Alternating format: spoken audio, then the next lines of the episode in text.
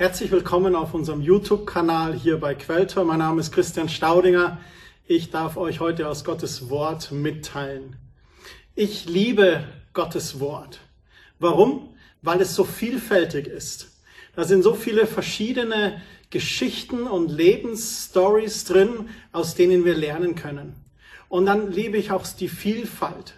Da gibt es Gedichtform, es gibt Lieder, es gibt Prosa, es gibt äh, eben diese Lebensgeschichten wie Romane, die sich lesen lassen und dann aber auch Erlebnisberichte, gerade in den Evangelien, wo wir von Menschen sehen und hören können, die Jesus erfahren haben. Und was ich besonders liebe, sind so bildhafte Vergleiche. Allegorien nennt man die. Zum Beispiel das Bild des Soldaten, das wird sehr stark genutzt von Paulus in seinen Briefen. Oder auch das Bild eines Läufers, der einen Wettlauf rennt. Oder der Vergleich, den Jesus oft macht zwischen Ernte und dem Landwirt und was es zu tun gibt. Oder der Weinstock und die Reben. Da gibt es einige. Heute möchte ich mich mit euch über ein Bild unterhalten, das mich bewegt hat in den letzten Wochen. Und zwar geht es um den Töpfer und den Thron. Zu Beginn möchte ich mit euch gemeinsam beten. Himmlischer Vater, danke, dass wir gemeinsam diese Zeit verbringen dürfen in deinem Wort. Und ich bitte dich darum, dass du uns dein Wort erklärst, dass wir aus deinem Wort lernen dürfen, dass du uns dein Wort offenbarst. Und vor allem, dass du uns heute eine Offenbarung darüber gibst, was es bedeutet, wenn du sagst, du bist der Töpfer und wir sind wie Ton in deinen Händen. Amen. Wie Ton in seinen Händen. Wie komme ich auf dieses Bild? Es gibt eine Bibelstelle in Hiob, die möchte ich mit euch gemeinsam lesen. Hiob, ein sehr herausforderndes Buch. Und da möchte ich aber jetzt nicht auf die Lebensgeschichte von Hiob eingehen, sondern einfach auf diese eine Stelle, in der er beschreibt, was Gott sagt über den Thron. Und zwar ist das in Hiob 10 ab Vers 8. Da heißt es, Deine Hände haben mich gebildet und geformt. Willst du dich jetzt von mir abwenden und mich zerstören? Bedenke doch, dass du mich wie Ton gestaltet hast. Lässt du mich jetzt wieder zu Staub verfallen? Dir verdanke ich mein Leben dass mein Vater mich zeugte und im Mutterleib ich Gestalt annahm. Mit Knochen und Sehnen hast du mich durchwoben, mit Muskeln und Haut mich begleitet. Hiob beschreibt hier, dass er wie aus Ton geformt wurde von einem Töpfer. Und Hiob sagt, er verdankt sein Leben Gott. Er macht diesen Vergleich in Vers 9, dass er nicht wieder zu diesem Ursprungszustand zu Staub verfallen möchte, sondern Ton ist. Und er sagt auch, Gott selbst hat ihn gekleidet, also gestaltet. Wie ein Töpfer aus Ton etwas formt, so hat Gott Hiob gestaltet.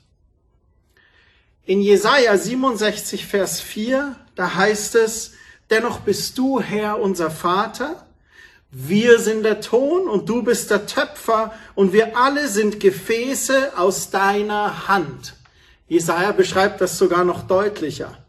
Das eine Gott ist unser Vater und Schöpfer. Er ist der, von dem wir herkommen. Er hat uns kreiert. Er hat uns geschaffen. Er ist unser himmlischer Vater. Und auch Jesaja sagt, wir sind wie Ton in seinen Händen und er ist der Töpfer, der kreiert. In der Schlachtübersetzung heißt es sogar, wir sind das Werk seiner Hände, wir alle sind von seiner Hand geschaffen. Ich stelle mir gerade vor, wie Gott als Schöpfer das tut, wenn er Töpfer ist. Dass er sagt, hm, jetzt stelle ich mir gerade mal einen Josef vor oder ich stelle mir gerade eine Angelika vor und wie soll die denn aussehen? Und dann fängt er an und nimmt den Tönen und gestaltet und kreiert. Da schauen wir noch genau nachher ein, wie das funktioniert bei einem Töpfer. Und so schafft er. Mit seinen eigenen Händen gestaltet er uns Menschen. Eine letzte Stelle, die uns als Ton beschreibt, ist in Jeremia 18. Da lesen wir zusammen die Verse 1 bis 6. In der Hoffnung für alle heißt es in der Überschrift, ich bin der Töpfer, ihr seid der Ton. Jeremia, der Prophet, sagt hier, der Herr sprach zu mir, geh hinab zum Haus des Töpfers, dort werde ich dir eine Botschaft geben. Ich ging dorthin und sah, wie der Töpfer gerade ein Gefäß auf der Scheibe drehte. Doch es misslang ihm. Er nahm den Ton und formte ein neues Gefäß daraus, das ihm besser gefiel. Da sprach der Herr zu mir, Volk Israel, kann ich mit euch nicht genauso umgehen wie dieser Töpfer mit dem Ton? Ihr seid in meiner Hand wie Ton in der Hand des Töpfers. Wieder ein drittes Mal diese Aussage. Er ist der Töpfer, er schafft und kreiert und wir sind wie Ton in seiner Hand. Und er formt so lange, bis ihm das Gefäß gefällt. Und Gott fordert Jeremia hier auf. Er sagt, hey, geh doch hin zum Haus des Töpfers und schau dir mal an, was der dort macht. Schau doch mal an, wie er schafft und kreiert mit seinen eigenen Händen. Und er schaut dann zu. Und das eine gefiel ihm nicht und dann hat er es nochmal geändert, besser gemacht, schöner gemacht, bis es ihm gefallen hat. Wenn Gott sagt, dass sein Volk Israel in seiner Hand wie Ton in der Hand eines Töpfers ist, da wäre es doch mal sehr interessant anzusehen, was macht ein Töpfer eigentlich mit Ton? Wie geht dieses Töpfern eigentlich? Welche Vorgänge sind notwendig aus diesem trockenen Staub, was Ton eigentlich ist, ein kostbares, wertvolles und vor allem schönes, nutzbares Gefäß zu fertigen. Und genau in diesen Prozess möchte ich euch jetzt hineinnehmen. Wir werden uns ansehen, vom Beginn des Tons bis zum fertigen Gefäß, was ein Töpfer eigentlich tut. Eine Definition zur Töpferei. Die Töpferei ist eine Technik zur Herstellung von Keramik, bei der hauptsächlich Gegenstände aus Ton oder Lehm geformt werden, dann getrocknet, dekoriert und gebrannt werden, wodurch die keramischen Endprodukte dann hart und teilweise auch wasserfest werden. Die Verarbeitung von Ton und Lehm, das sind wahrscheinlich eine der ersten Handwerkskünste, die es überhaupt gibt und die sehr eng mit der Entstehung der menschlichen Kultur zusammenhängen. Es gilt als älteste Methode zur Herstellung von Gefäßen und auch von Gegenständen plastischer Formen überhaupt. Und über Jahrhunderte hatte es eine sehr große Bedeutung als Handwerkskunst, aber auch im Alltag. Und um diese Tongefäße zu formen, da gibt's ganz verschiedene Techniken. Man kann zum Beispiel einfach so Tonfladen zusammensetzen und die Übergänge dann glätten. Man nennt das Aufbautechnik. Oder vielleicht kennt ihr das noch aus der Schule. Wir hatten das in der Grundschule, da gibt's diese Wulsttechnik. Unsere Lehrer hatten da in unserem Werkunterricht sollten wir dann so Gefäße machen oder einen Aschenbecher für den Vater und so. So was machst du? Du nimmst eine Tonplatte und dann nimmst du den Lehm und machst lauter so Würste. Und dann legst du die erste Wurst im Kreis auf die Tonplatte, die nächste drüber und so weiter. Und dann sind diese Kreise so übereinander und dann nimmst du ein bisschen Tonschlamm und verstreichst den an den Seiten, so dass du eine glatte Außen- und natürlich auch Innenwand bekommst. Das war sehr abenteuerlich weil wenn du nicht sauber arbeitest und Luft zwischendrin ist und du bringst das zum Brennen, dann ist das dann geplatzt. Bei einigen Kids ist das leider schief gegangen. Manche haben zu hoch gebaut, dann ist es wieder zusammengebrochen. Bei mir selbst hat es nur zum Aschenbecher gereicht. Nach dem Formen dann werden die vorgetrockneten Werkstücke gebrannt und durch dieses Brennen härtet sich das Material. Und dazu brauchst du eine Mindesttemperatur von circa 450, 500 Grad und das kann hochgehen bis über 1200 Grad. Wenn die Temperatur unter 1000 Grad ist, dann bleibt die Töpferware wasserdurchlässig. Man spricht dann quasi von Terrakotta-Material. Das sind so Terrakotta-Töpfe, die ihr vielleicht auf den Terrassen als Übertöpfe nutzt, wo das überlässige Wasser durchfließen kann. Über 1000 Grad da beginnt das Material zu verglasen, besonders wenn du dann noch so Zusätze drin hast. Und durch dieses Verglasen wird das Ganze dann wasserundurchlässig. Du kannst auch Tongefäße wasserundurchlässig gestalten, indem du die glasierst. So das einfach mal eingangs zur Definition von Töpferei. Ich möchte jetzt mit euch detailliert in die Arbeitsschritte reinschauen. Und ich möchte, dass ihr dabei im Hinterkopf behält, dass Gott dieses Bild des Töpfern für sich nutzt. Als ein Bild, als eine Allegorie auf Gott und den Menschen. Gott, der Töpfer, und der Mensch, der Ton. Als erstes sucht sich ein Töpfer den richtigen Ton aus und die Zusatzstoffe dazu. Je nach gewünschten Endprodukt wird ein Rohton ausgewählt und dann mit anderen Stoffen vermischt. Da kann alles Mögliche mit hinein. Quarz, Kalk, Feldspat, Dolomit, Magnesit und viele andere Stoffe gibt es da, die verschiedene Auswirkungen auf den Ton haben, aber dann auch auf das Endprodukt. Das erinnert mich an die Bibelstelle im 1. Mose Kapitel 2, Vers 7. In der Schöpfungsgeschichte, da heißt es, da bildete Gott der Herr den Menschen aus Staub vom Erdboden und hauchte in seine Nase Atem des Lebens. So wurde der Mensch eine lebende Seele. So wie sich der Töpfer den richtigen Ton ausgesucht hat, hat sich Gott den Staub des Erdbodens ausgesucht und daraus den Menschen geschaffen. Der rohe Ton, der hat auch ganz verschiedene Farben. Die Zusatzstoffe entscheiden über das Endergebnis. Wird es ein einfacher Tonkrug oder kostbarstes Porzellan? Und durch Zuführung von bestimmten Stoffen haben wir schon gesagt, da verglast der Ton auch beim Brennen und wird wasserdicht. Der Töpfer entscheidet schon bei der Auswahl der Materialien ganz genau, was das Endprodukt sein wird. Das erinnert mich an Psalm 139, Vers 13. Da schreibt der Psalmist, du hast mich geschaffen, meinen Körper und meine Seele, im Leib meiner Mutter hast du mich gebildet. Herr, ich danke dir dafür, dass du mich so wunderbar und einzigartig gemacht hast. Großartig ist alles, was du geschaffen hast, das erkenne ich. Schon als ich im Verborgenen Gestalt annahm, unsichtbar noch, kunstvoll gebildet im Leib meiner Mutter, da war ich dir dennoch nicht verborgen.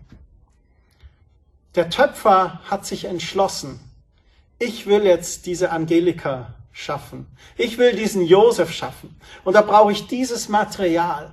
Und dann bildet er uns kunstvoll den Menschen. Dieses Wunderwerk Mensch wenn du das studierst, was alles in unserem Menschen drin ist, allein organisch und was körperlich in uns abläuft, dann ist es erstaunlich. Das kann kein Zufall sein. Das entspricht keiner Evolutionstheorie meiner persönlichen Meinung nach. Ich glaube, dahinter steckt ein Gott, der einen guten Gedanken hatte und gesagt hat, den Josef braucht die Welt, diese Angelika braucht die Welt. Nun ist der Ton ausgesucht und der Ton wird vorbereitet im zweiten Schritt. Zur Vorbereitung wird er ganz stark zerkleinert und durch Siebe und Magneten gereinigt. Um den Ton zum Töpfern vorzubereiten, wird dieser nun geschlagen, um sämtliche Lufteinschlüsse zu entfernen. Ihr erinnert euch, ich habe euch erzählt von unseren Grundschulversuchen, die, die den Ton nicht genügend geknetet und geschlagen hatten und Lufteinschlüsse hatten, da zerbrach das leider. Das erinnert mich an eine Stelle aus Hebräer 12, Vers 24. Ja, ihr seid zu Jesus selbst gekommen, der als Vermittler zwischen Gott und uns Menschen den neuen Bund in Kraft gesetzt hat. Um euch von euren Sünden zu reinigen, hat Christus am Kreuz sein Blut vergossen.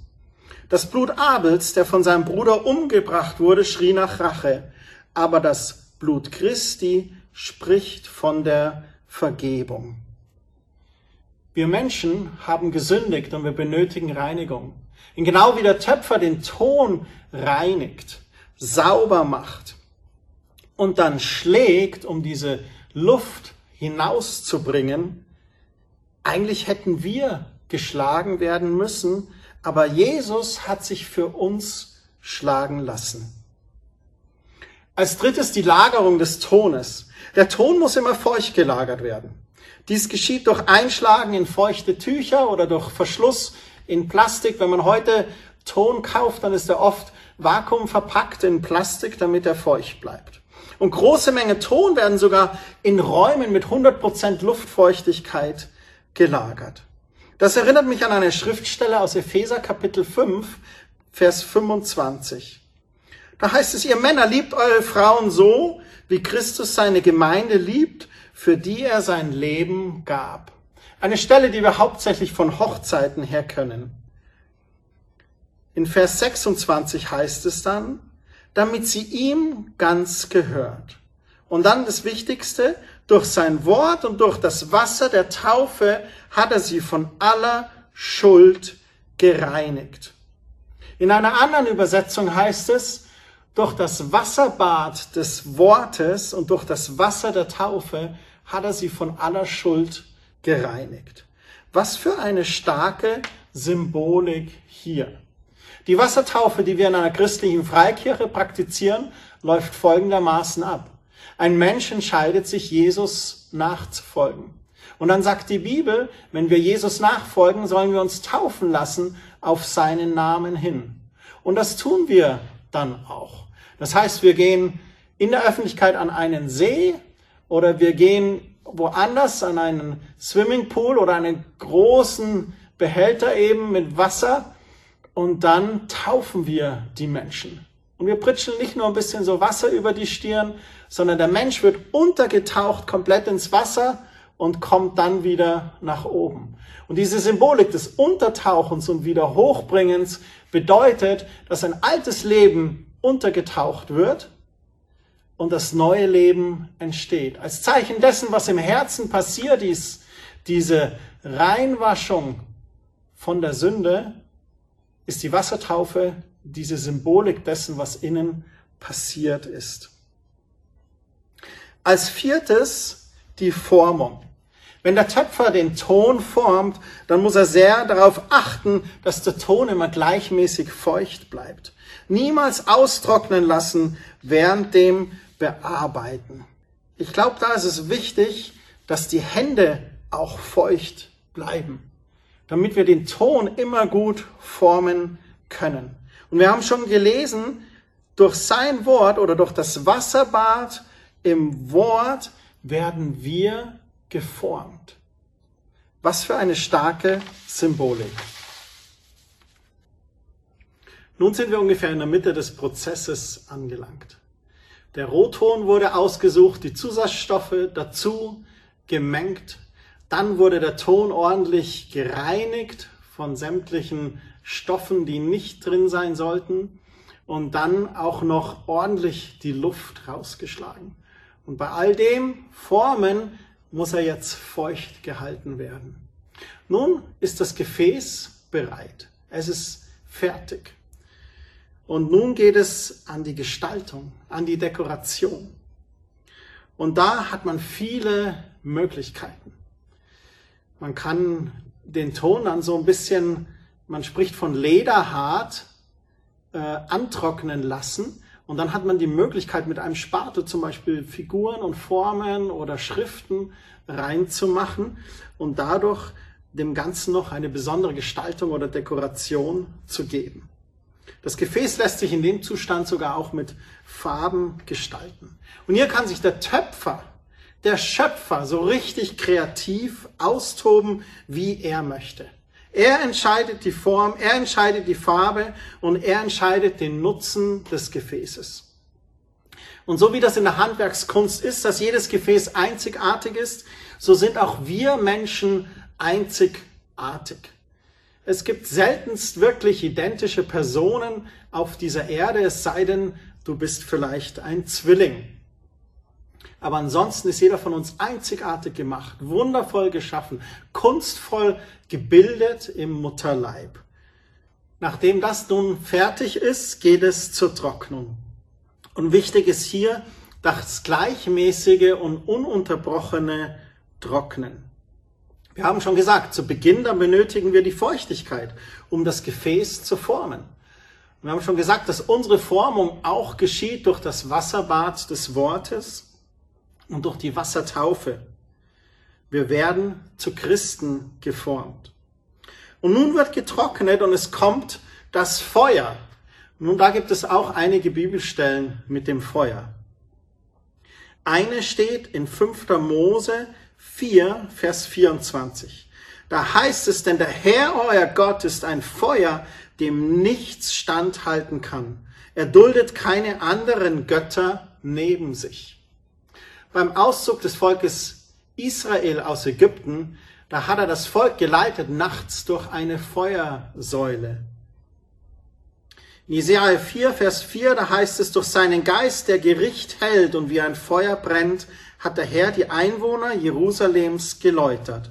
So wie man Schmutz abwäscht, hat er sie von ihrer schweren Schuld befreit. Wir haben die Symbolik des Wassers, das wäscht und reinigt. Und nun die Symbolik des Feuers, das heiligt. Als siebtes kommt es nun zum Brennvorgang. Das geschieht im Ofen durch einen stundenlangen Brennprozess. Gleichmäßige Erwärmung bis zu über 1200 Grad. Im Psalm 66, Vers 10, da heißt es, du, o oh Gott, hast uns geprüft. Du hast uns geläutert wie Silber im Schmelzofen. Wieder dieser Vergleich mit dem Feuer im Schmelzofen. Dieses Reinigen, dieses Heiligen, dieses Läutern. Und kennt ihr das, wenn man manchmal von Menschen spricht, die Lebenserfahrungen hatten, von denen man sagt, wo so und so ist wirklich durchs Feuer gegangen. Ich glaube, das ist damit gemeint. Durch Prüfungen geläutert, geheiligt, gereinigt. Das ist ja tatsächlich so. Ein 30-Jähriger hat seltenst die Lebenserfahrung eines 50-Jährigen.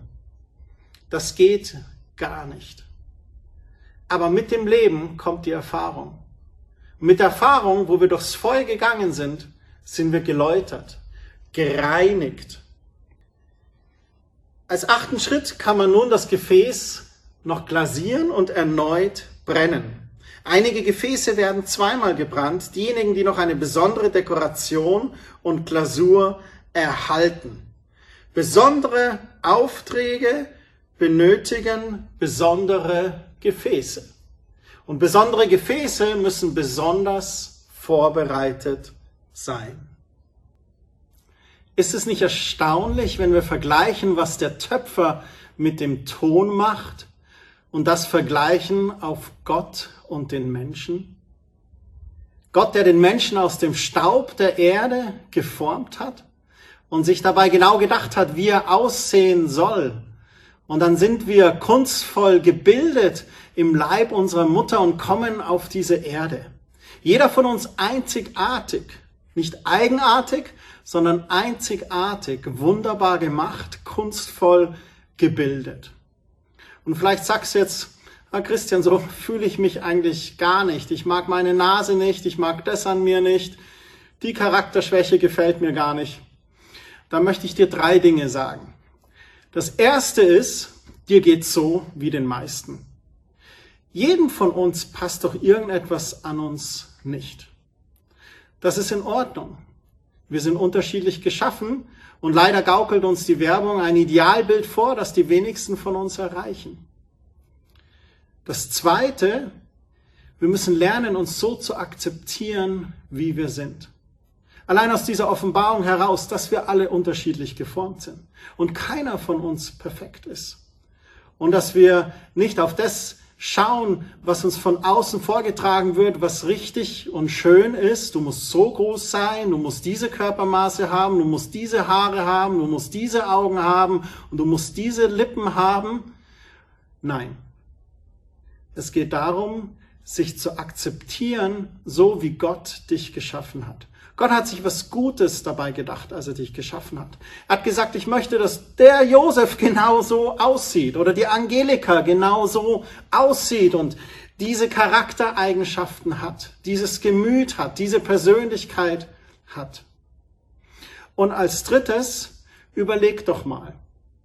Gott, der Himmel und Erde geschaffen hat und sich so viel Gedanken dabei macht, den Menschen zu schaffen. In der Schrift heißt es sogar, dass jeder Mensch ein guter Gedanke Gottes ist. So wir sind Gottes Geschöpfe. Wir sind Teil dieses großen, genialen Plans, der er hat. Und wenn wir diese Schöpfung nicht akzeptieren, wenn wir uns nicht akzeptieren, dann glaube ich, ist das fast wie eine Beleidigung für Gott. Weil wir sagen, hey, du hast mich nicht gut geschaffen. Ich bin nicht gut. Und das ist eigentlich falsch. Weil alles, was Gott tut, ist gut. Was er schafft, ist schön. Und du darfst Teil dessen sein, was Gott geschaffen hat.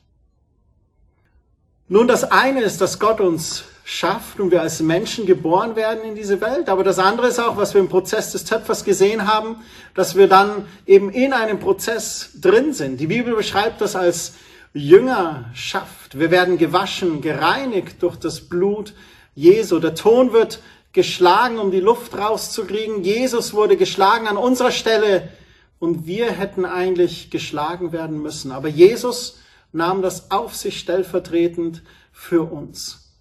Und dann dürfen wir durch Prozesse gehen der Veränderung, durch das Wasserbad des Wortes. Und wir werden verändert Stück für Stück. Und je mehr wir Gott kennenlernen, desto mehr erleben wir Veränderung.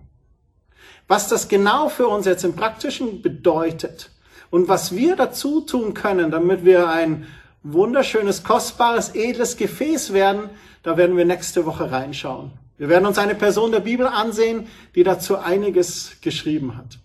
Aber für heute möchte ich dir einfach diesen Gedanken mitgeben. Der Töpfer hält dich in seiner Hand und du bist wie wunderbarer Ton, den er gestaltet, kreiert.